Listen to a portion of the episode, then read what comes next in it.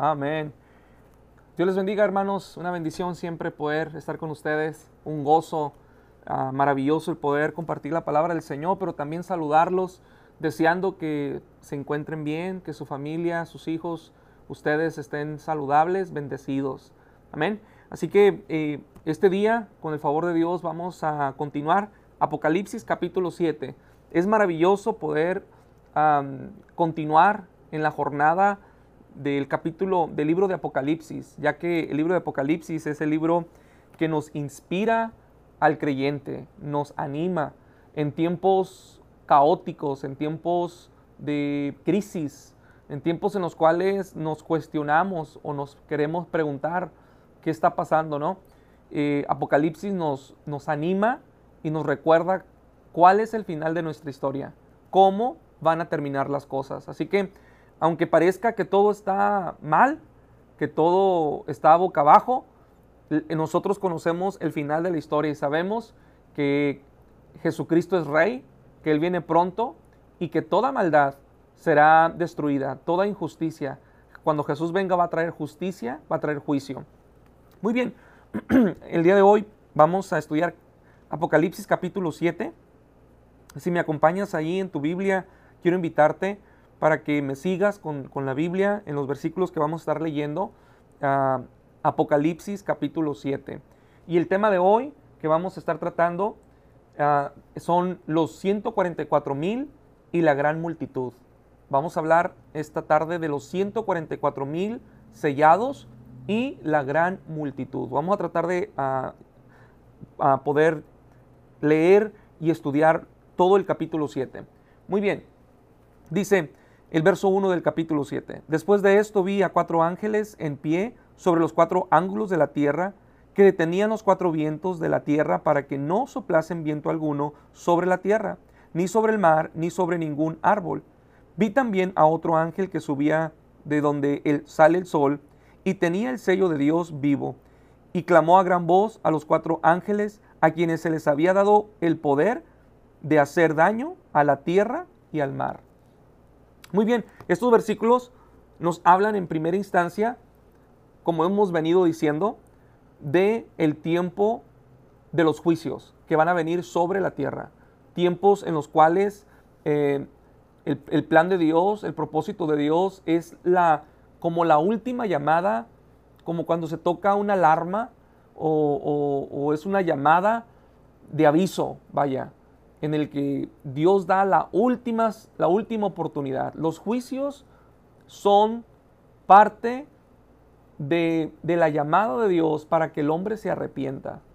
Yo antes tenía la impresión de que los juicios eran ah, el, deseo de Dios de castigar, de destruir a toda maldad y, de alguna manera podemos pensar como que Dios, eh, su propósito es ah, traer juicio de una manera irreverente y desmedida, ¿no? Sobre toda maldad, pero la realidad es que el deseo de Dios a través de los juicios, el propósito principal es que el hombre se arrepienta. Amén. Entonces vemos en estos, en estos versículos tiempos de catástrofes y plagas que van a, a, venir sobre la tierra, que es la gran tribulación. Por eso dice que estos cuatro ángeles están tomando las cuatro los cuatro ángulos de la tierra. Es decir, están en los cuatro ángulos, norte, sur, este, oeste. Y dice que el, final del verso 12 dice, les ha sido dado poder para hacer daño a la tierra y al mar.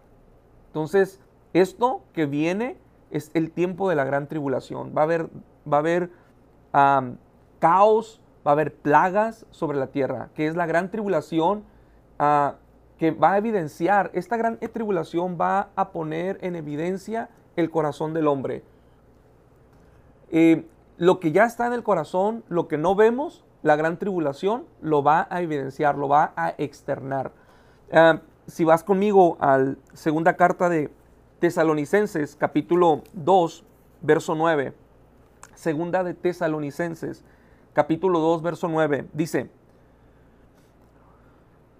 Inicuo, hablando del anticristo, inicuo cuyo advenimiento es por obra de Satanás, por gran poder y señales y prodigios mentirosos. cuando el anticristo venga, él, es el hombre inicuo que va a traer engaño, va a engañar, dice.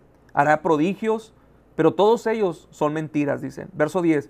Y con todo esto engañará de iniquidad para los que se pierden, por cuanto no recibieron el amor de la verdad para ser salvos.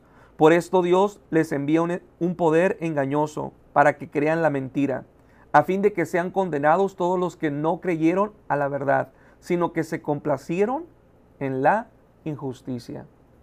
Aquí miramos en estos versículos cómo es que Dios va a permitir que el hombre inicuo, que es el anticristo, el cual está siendo manejado, dirigido por Satanás. Dios lo va a permitir con un propósito. El primero es para que el hombre se arrepienta, pero en segunda instancia, para que todo aquel que rechaza a Dios y su corazón se endurece y se empecina, se mantiene duro y no quiere recibir la salvación por medio de Jesucristo, entonces vamos a mirar aquí que este hombre va a engañar a muchos. Es decir, que se va a evidenciar el corazón del hombre, la dureza, su incredulidad. No va a quedar duda. Por eso dice el verso 11, por esto Dios les envía un poder engañoso para que crean la mentira. De antemano ellos ya han decidido previamente rechazar a Jesús. El anticristo o la gran tribulación o los juicios simplemente va a evidenciar la decisión de su corazón. Hay un pasaje bíblico en Mateo capítulo 10, verso 7 en adelante, hay una historia que, que, yo quiero usarla como ejemplo. Dice la, la Biblia que en Mateo 10, que había un hombre, un joven, que era un hombre bueno, era un hombre piadoso. Y dice que se le acercó a Jesús y le dijo, Jesús, ¿qué tengo, qué necesito hacer para heredar el cielo o el reino? Y Jesús le dice, bueno, tienes que guardar los mandamientos, honra a tu padre, no matarás, no robarás, y, le da toda la serie de los mandamientos. Dice la Biblia que cuando él escuchó las instrucciones de Jesús, le dice, bueno, yo todo esto lo he guardado, lo he practicado desde mi juventud, siempre lo, soy una persona que crecí guardando los mandamientos y los practico. Entonces Jesús le dice, bueno, solamente te hace falta una cosa. Y como él era un hombre rico, le dice, vende todo lo que tienes, dáselo a los pobres y sígueme. Dice que en ese momento él se entristeció y se fue triste porque tenía muchas posesiones. Quiere decir que cuando Jesús le dijo esta palabra, no es que Jesús estuviera en contra del dinero o de la gente rica, o que alguien ah, sea rico. No, pero Jesús quería evidenciar realmente lo que había en su corazón. Jesús ya sabía que para él lo más importante era lo económico, era el dinero, que el dinero estaba por encima de Dios. Entonces Jesús le da esta, le dice que toma esta decisión para que, para evidenciar realmente lo que había en su corazón. Ni él se había dado cuenta de lo que estaba en su corazón. Pero entonces Dios ah, de la misma manera va a permitir que los juicios vengan para que quede evidencia externa de la incredulidad del hombre, de su rechazo por Jesucristo. Entonces, van a venir estas, estas tribulaciones, estos juicios, y, uno de los propósitos es que cuando el hombre sea, vengan los juicios, no hay excusa, no van a poder decir, nosotros no nos diste oportunidad. No, todos tuvimos oportunidad, pero aún así le rechazaron a Jesús. Vamos a leer el verso 4, vamos a continuar ahí en el capítulo 7 de Apocalipsis, Verso 4 dice, dice, oí el número de los sellados, 144 mil sellados de todas las tribus de los hijos de Israel. De la tribu de Judá, 12 mil sellados, de la tribu de Rubén, 12 mil sellados, de la tribu de Gad, 12 mil sellados, de la tribu de Aser, 12 mil sellados, de la tribu de Neftalí, 12 mil sellados, de la tribu de Manases, 12 mil sellados, de la tribu de Simeón, 12 mil sellados, de la tribu de Leví, 12 mil sellados, de la tribu de Isaacar, 12 mil sellados, de la tribu de Zabulón, 12 mil sellados. De la tribu de José, 12 mil sellados. De la tribu de Benjamín, 12 mil sellados. Todas estas tribus hablan del pueblo de Israel. Quiere decir que en el tiempo de la gran tribulación va a haber una persecución contra Israel. Muchas veces nosotros hablamos contra el pueblo judío, pero los judíos solamente son una tribu. Israel son doce tribus. Y aquí miramos mencionada todas las tribus, es decir, el pueblo de Israel. Dios, el plan de Dios no solamente está sobre el pueblo judío, pero está sobre todo Israel, sobre todas las tribus. Van a, ser reunidas una vez más, todo Israel. Y las tribus son mencionadas aquí, dice, van a, van a ser sellados. La palabra aquí dice que van a tener un sello y, hay un número específico y habla de los 144 mil sellados. Es decir, que Dios pondrá sus sellos sobre ellos, que son sus siervos, que son para Él, que le pertenecen a Dios. Y estos 144 mil van a ser perseguidos.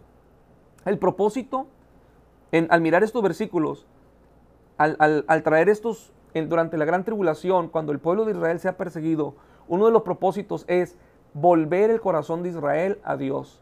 Que Israel se vuelva a Dios de todo corazón, con un corazón ferviente, apasionado, enamorado por Dios. El segundo es que el pueblo de Israel reconozca a Jesús como el Mesías. Hoy en día, Israel, los judíos, no reconocen, en su término general, no reconocen a Jesucristo como el Señor, como el Salvador.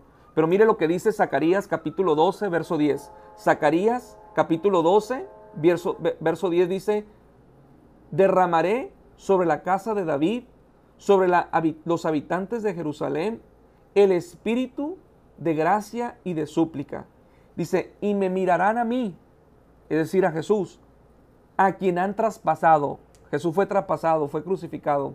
Dice, y se, y se lamentarán por él, como quien se lamenta por un hijo único, y llorarán por él como se llora por un primogénito.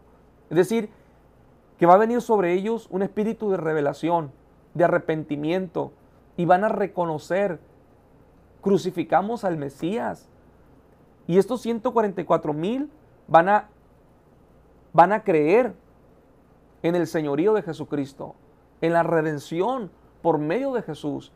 Y ellos van a hacer, van a, compartir, van a evangelizar a sus hermanos, van a llevar las buenas nuevas. Jesucristo es el Señor, al que crucificamos. Pero no se preocupen, porque Él no nos tiene resentimiento, Él no nos guarda rencor, aunque nosotros lo rechazamos, no lo recibimos, lo maltratamos, lo matamos, pero Él nos ama y Él quiere darnos vida. Así que hay una historia en la Biblia muy similar o muy en sintonía a lo que va a ocurrir con el pueblo de Israel durante la gran tribulación. Y la historia se encuentra en el libro de Génesis, cuando José, es vendido por sus hermanos. Dice la Biblia que sus hermanos lo, lo quisieron matar. En primera instancia el plan era matarlo, porque tuvieron envidia de él. Pero dice la Biblia que lo vendieron. Y fue llevado como esclavo, y luego fue llevado como preso, pero al final, dice, fue exaltado. José fue puesto en una posición de autoridad, de administración, de gobierno. De tal manera que cuando había, hubo una grande hambruna sobre la tierra y sus hermanos se vieron en la necesidad de buscar ayuda, fueron a Egipto. Y cuando llegaron a Egipto, se postraron ante el Señor que estaba eh, frente a ellos para mostrar reverencia. Y una vez que se postraron, se inclinaron y mostraron su honor y su reverencia, José se dio cuenta que esos eran sus hermanos. Sus hermanos que un día lo habían vendido, que un día lo habían traicionado, que un día lo habían maltratado, que habían deseado la muerte para él. Le hicieron daño, lo hicieron mal, lo alejaron de su padre. En ese momento José lloró en su corazón porque él los reconoció, pero sus hermanos no se dieron cuenta, no se daban cuenta que el que estaba ahí era José. Hasta que llegó un punto en el que dice la Biblia y José se reveló a sus hermanos y les dijo José, soy yo José, su hermano, al que ustedes vendieron. Dios me ha restituido, Dios me ha restaurado. Lo que ustedes planearon para mal, Dios lo usó para bien. Y dice la Biblia que en ese momento sus hermanos, sus ojos fueron revelados, sus ojos fueron abiertos y se dieron cuenta, es José nuestro hermano. Pero cuando ellos se dieron cuenta, tuvieron miedo, tuvieron temor, porque dijeron, ahora José va a tomar revancha, Él se va a vengar. Ahora estamos en sus manos. Él es el, el, administrador, Él es el Señor, Él puede decidir. Y si bien le parece a José, nosotros podemos perecer de hambre. Pero dice la Biblia que José, por lo contrario, dice que los trajo, los perdonó, les dio una tierra bendecida. Dice que los protegió. Y cuando ellos pensaron que José los, se iba a vengar por lo que ellos le habían hecho, dice que José les dijo, no piensen, porque todo lo que ustedes planearon, Dios lo permitió para salvación, para preservación de nuestras vidas, para salvación. Yo quiero decirte que cuando los judíos, cuando Israel reconozcan que crucificaron a Jesucristo y se den cuenta que, que al que crucificaron era el Hijo de Dios, era el Mesías, era el Rey de Reyes y Señor de Señores, se van a lamentar, van a estar tristes, pero enseguida se van a regocijar porque van a darse cuenta que así como José perdonó a sus hermanos, Jesús los perdona y que era necesario que el Hijo del Hombre padeciera, Jesucristo. Así que miramos aquí en estos versículos, en los 144 mil, hay quienes piensan que los 144 mil pueden ser mexicanos, peruanos, americanos, europeos. La realidad es que no es así. Estos 144 mil específicamente está hablando de, del pueblo de Israel. Por eso menciona ahí las tribus, 12 mil de cada tribu. Entonces, ¿puedo yo ser parte de los 144 mil? No. ¿Por qué? Porque en mi, en mi, sangre no corre sangre israelita. No soy judío, no, soy, no pertenezco a las tribus. Pero específicamente está hablando del pueblo de Israel. ¿Y por qué es importante esto? Porque Dios es, continúa teniendo planes sobre Israel. Dios no ha abandonado a su pueblo. Dios bendice a Israel. Y Dios le dijo a Israel, cualquiera que te bendiga será bendito y cualquiera que te maldiga será maldecido. Por eso usted y yo bendecimos a Israel. Y qué bueno es saber que Dios todavía tiene planes sobre Israel. A pesar de su incredulidad, a pesar de su, de su dureza, a pesar de que eh, muchas veces han fallado. Pero cuando yo miro a Israel, me miro a mí y te miro a ti. Porque la forma en que muchas veces Israel ha actuado es la naturaleza nuestra, es el reflejo también de nuestra propia actitud. Y si Dios tiene misericordia de Israel y Dios todavía tiene planes sobre Israel, eso significa que Dios todavía tiene planes sobre ti y sobre mí. Él no te abandona a pesar de tus fracasos, de tus, de tus fallas, de, de tu incredulidad a veces. Dios te sigue buscando y Él sigue teniendo planes sobre tu vida. También miramos en, el capítulo 13, vamos a mirar más adelante del capítulo del libro de Apocalipsis, capítulo 13, vamos a mirar que dice la Biblia que en el tiempo de la gran tribulación, toda persona que siga al anticristo va a llevar un sello sobre su, sobre su mano, sobre su frente, y es el sello, dice, hay un número, 666, es un sistema, y todo aquel que que no tenga este sello va a ser perseguido.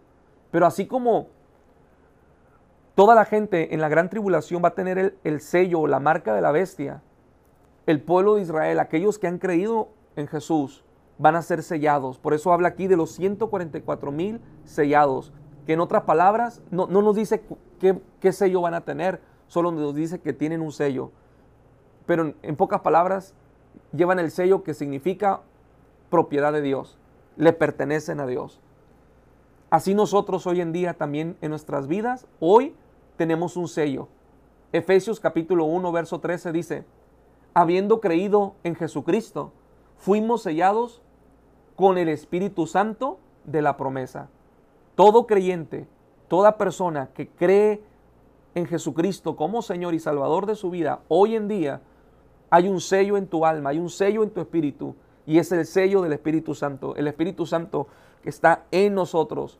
No es un número, no está en la frente, no está, no, está en mi frente, no está en mi mano, está en mi, en mi espíritu y es el Espíritu de Dios. Él es el sello de nuestro corazón, de nuestra vida. Dios no quiere que ninguno se pierda.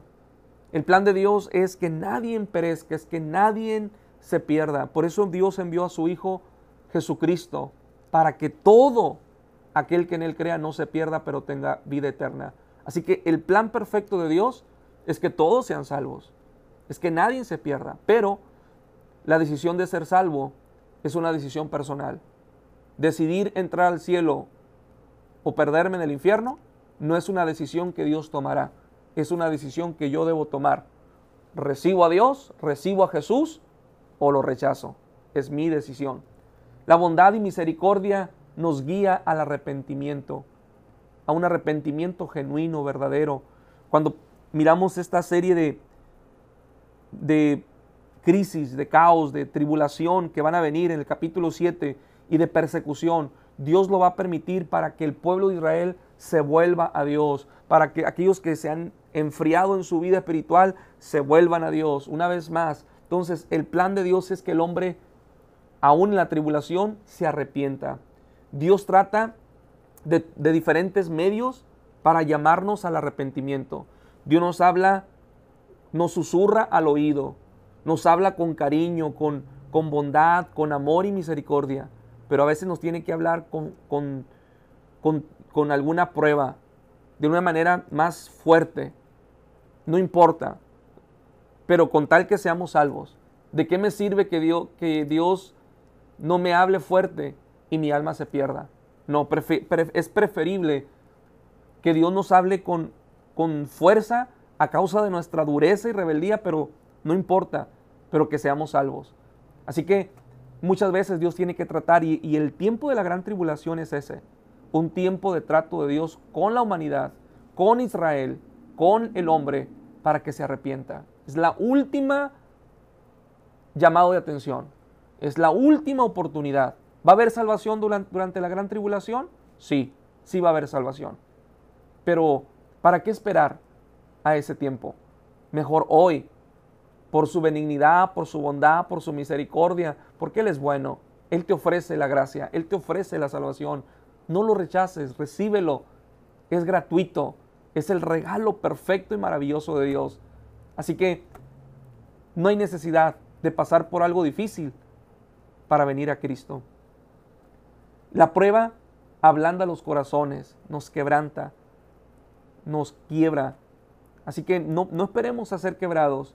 En otros casos, la dureza la, prueba o las cosas duras que pues, pasamos en la vida a veces nos vuelven más duros, más incrédulos. ¿Qué mejor que tener un corazón quebrantado a Dios y humillarnos a Él y decirle, Señor, perdóname? Y si tú has pasado por algo duro en tu vida, no esperes a que algo más pase. Este es el tiempo de venir así como estás, quebrado tu corazón, adolorido, traicionado, decepcionado. Ven a Jesús y Cristo puede sanar tu corazón. Vaya, quiero terminar en el verso 9 y me voy a dar a la tarea de leer del verso 9 en adelante y vamos a terminar en estos versículos. Todo el verso 9, del verso 9 en adelante, es la misma tónica, es lo mismo. Dice, después de esto miré he aquí una gran multitud, la cual nadie podía contar de toda nación, tribu y pueblo, lenguas, que estaban delante del trono y de la presencia del Cordero, vestidos de ropas blancas y con palmas en las manos. Clamaban a gran voz diciendo, la salvación pertenece a nuestro Dios que está sentado en el trono y al Cordero. Todos los ángeles estaban en pie alrededor del trono y de los ancianos y los cuatro seres vivientes y se postraron sobre sus rostros delante del trono. Adoraron a Dios, diciendo amén. La bendición, la gloria, la sabiduría y la acción de gracias y la honra y el poder, la fortaleza sean a nuestro Dios por los siglos de los siglos. Amén. Entonces uno de los ancianos habló diciéndome, estos que están vestidos de ropas blancas, ¿quiénes son? me preguntó, ¿y de dónde han venido? Yo le dije, está hablando Juan, Señor, tú lo sabes. Él me dijo, estos son los que han salido de la gran tribulación y han lavado sus ropas y las han emblanquecido con la sangre del cordero. Por esto están adelante del trono de Dios y le servirán día y noche, noche en su templo. Y el que está sentado sobre el trono extenderá su tabernáculo sobre ellos. Ya no tendrán hambre ni sed. El sol no caerá más sobre ellos, ni el calor alguno. Porque el Cordero que está en medio del trono los pastoreará, los guiará, fuente de agua viva. Y Dios enjugará toda lágrima de los ojos de ellos. Aquí terminamos el capítulo 7 y en estos versículos nos habla que va a haber una gran multitud. Y, menciona de todo pueblo, tribu, lengua, nación. Es decir, que la salvación no está limitada para el pueblo de Israel. El pueblo de Israel es parte del plan de redención de Dios. Dios quiere salvar a su pueblo. Pero también Dios tiene planes para nosotros, que no pertenecemos a Israel. Para eso vino Jesús. En primera instancia, el pueblo de Israel pensaban que el, plan de Dios solo era para ellos. Pedro pensaba que solamente era para, para Israel, para los judíos. Pero se dieron cuenta cuando Dios le dice que visite a Cornelio, que vaya y hable. Y Dios le estaba diciendo, no llames inmundo lo que yo he santificado. Es decir, no quieras rechazar lo que yo también quiero salvar. Qué maravilloso es que el plan de, salvación de Dios no se limita a ciertas personas. Dios no hace acepción de personas. Dios ama y cuando nos, los redimidos nos juntemos, va a haber gente de, todo, de toda raza, de toda lengua, de toda nación, de toda cultura. Y juntos nos vamos a adorar y vamos a servir al Rey de Reyes y Señor de Señores. Todos redimidos que han padecido por causa de Cristo en, a través de toda la historia vamos a adorarle. Y del verso 9 al 17 es lo que nos está hablando. Primera de Pedro capítulo 1 verso 6 dice, en lo cual ustedes se regocijan grandemente, aunque ahora por un poco de tiempo, si es necesario, sean afligidos con diversas pruebas, para que la prueba de, la, de vuestra fe sea, sea puesta a prueba, más preciosa que el oro perecedero, aunque probado por fuego, se ha hallado resultado en alabanza, gloria, honra en la revelación de Jesucristo. Todos estos redimidos le preguntan a Juan, ¿quiénes son? Y le dice, son aquellos que han salido de la gran tribulación, son aquellos que han padecido. Yo quiero decirte, amado oyente, amado hermano, vale la pena padecer por Cristo. Vale la pena renunciar a eso que tanto te gusta, en tu carne lo deseas, pero que tú sabes que te va a separar de la vida eterna. Si hay algo que te separa de la vida eterna, es mejor que lo hagas a un lado. Es más, Jesús dijo, es mejor entrar al reino de los cielos sin un ojo que irte completo y al infierno. Jesús dijo, es mejor que entres al cielo sin un brazo, pero que te vayas completo y al infierno. ¿Qué estaba diciendo Jesús? ¿Estaba diciendo que te, que te saques el ojo? ¿Que te cortes un brazo? No, lo que Jesús estaba diciendo es, si hay algo en tu vida que te domina, que te gobierna, que te esclaviza, arráncalo, porque es mejor sacarlo y por más difícil que sea, por más que te agrade y por más que, que, que te domine y que tú lo quieras en tu vida, renuncia a él, no permitas que esté en tu vida porque es mejor que lo quites e irte al cielo. Si para ti te es dañino tener un teléfono, pues aunque te duela con todo el corazón, quita el internet. Si es dañino tener una computadora, quítalo. Porque es mejor entrar al cielo sin computadora y no verlo tenido, tener eso, que tener esas cosas y perder tu alma en el infierno.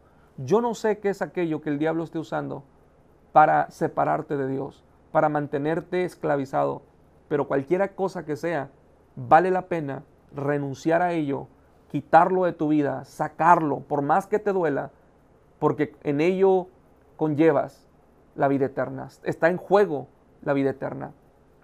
Así que yo termino con esta parte, estos versículos. Juntos adoraremos al Señor, nos gozaremos, triunfaremos. El final de la historia sabemos que es con Jesucristo por toda la eternidad. Yo quiero invitarte, recibe a Jesús hoy acepta a Jesucristo, vive en comunión con Él, busca al Señor, no lo tengas como tradición. Amado amigo, hermano, creyente, busca al Señor hoy que es tiempo de buscarlo. Entre tanto que es de día, busquemos a Jesús. Padre, te damos gracias por tu poderosa y bendita palabra, Jesús, la cual nos da aliento, la cual, Señor, nos afirma tu promesa esa promesa bienaventurada, esa esperanza en Jesucristo, esa fe, Señor, que nos da la certeza y la convicción que un día estaremos contigo por toda la eternidad. Te adoramos, te bendecimos. Señor, y si alguna persona, Dios, esta tarde está decidiendo abrir su corazón, ahí donde está, quebrantada, tal vez sintiéndose culpable, distante, avergonzada por su pasado, pero tráele un espíritu de revelación, de arrepentimiento, y que tu palabra, Señor, le confirme, tu espíritu venga, Señor, a traerle descanso y libertad ahí donde está. Tú eres el Dios que libertas, eres el Dios que salvas.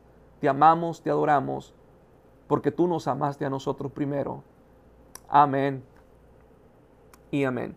Un saludo una vez más, mis amigos, hermanos en Cristo. Que Dios los guarde, que Dios los bendiga. Bendecidos.